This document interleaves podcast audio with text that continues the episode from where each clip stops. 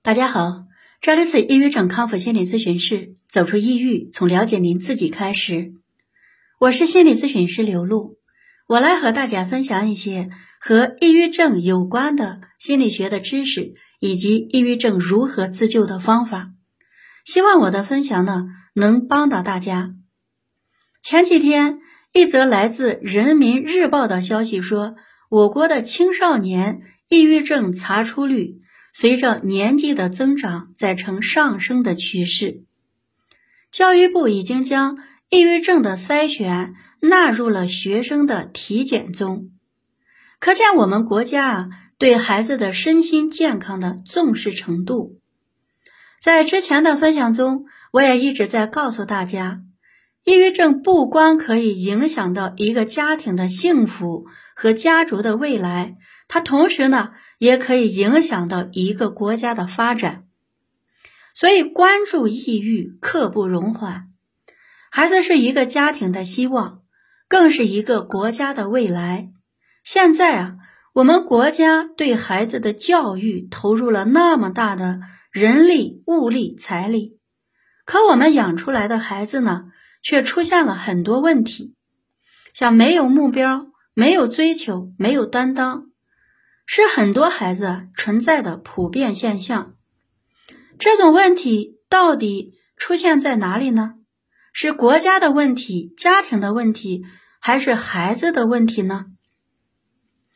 抑郁症是随着时代的发展和经济的发展而产生的时代性的疾病，所以改变抑郁呢，需要有社会的力量参与进来，才是大势所趋。以后啊，父母上岗也需要培训啊，这是必须的。父母要多学习一些调节心情的方法，多了解一些和抑郁症有关的心理学的知识，知道抑郁症形成的原理，了解抑郁症的症状表现，才能对自己和孩子的心理健康做到提前的预防和防护。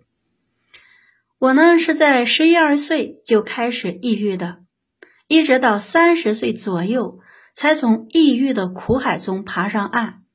所以，不管是孩子的抑郁，还是成年人的抑郁，我都经历过。我们每个人呀，在不同的年龄阶段，抑郁所给我们带来的感觉是不同的。一个人在不同的年龄阶段。经历不同，心态不同，执念不同，认知不同，而在做治疗的过程中，要采取的方法也不会相同。生活中很多人呢都知道抑郁症，也大概都知道抑郁症的可怕性，但真正了解它的人呢并不多。孩子的抑郁一般有两种情况，一呢。是想要得到身边的人给他足够的关爱和重视，二是逼迫身边的人妥协。孩子的抑郁啊简单，但是治疗呢却是最难的，因为孩子的认知不健全，他并不配合治疗。当孩子处在抑郁的心境中。他一旦从家长那里得到了精神和物质的满足感，他们在抑郁中得到了前所未有的自由，他们就很难再去积极的配合治疗。因为当孩子发现他抑郁了以后，他想做什么，家人呢都会让着他。过去家人不可能同意他做的事情，抑郁了以后，家人甚至会帮着他去完成。所有的人呢，都在围绕着他转，给了他足够的谦让和自由。在这种情况下，他就更不愿意改变了。虽然抑郁症让人很痛苦，但有时候呢，他们觉得抑郁了也挺好。所以，抑郁症有时候会成为孩子制约家人的法宝。家人很着急，孩子呢却无动于衷。这种情况很常见，在孩子的意识中，不愿意配合，有时候并不是他们刻意的要那样做的，他只是觉得在抑郁的状态下，他比以前过得更舒服了，他会不自觉的去享受那种舒服，贪恋那种感觉。所谓的痛并快乐着，在孩子的内心呀，是真实的体验。这说明什么呢？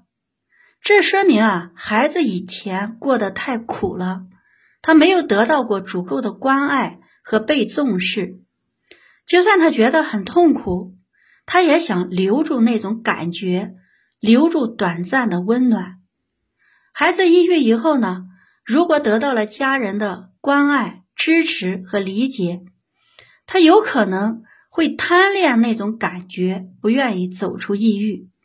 而如果没有得到他想要的，他可能会越来越抑郁，甚至呢会放弃自己的生命。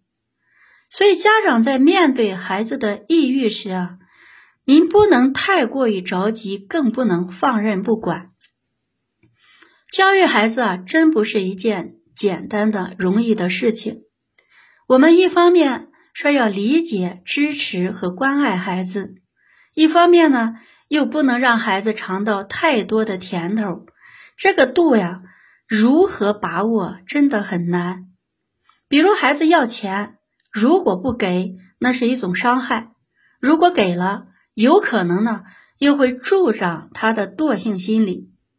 孩子的抑郁为什么难改变？难就难在这里。在一个家庭里，如果孩子出现了心理问题，家长千万不要逼迫孩子去改变，你的逼迫可能会加重孩子的症状。我建议大家呢，先来学习一些和抑郁症有关的知识，同时呢，也要学习一些传统文化啊，要先学会改变你对生活的认知和您的生活习惯，学习如何给自己的生活做减法。学习因果关系，学会如何拥有一颗感恩的心。只有你们先改变了，孩子，在你们的身上感受到了您的改变，他才会慢慢的跟着改变。好了，今天我们的分享就到这里，再见。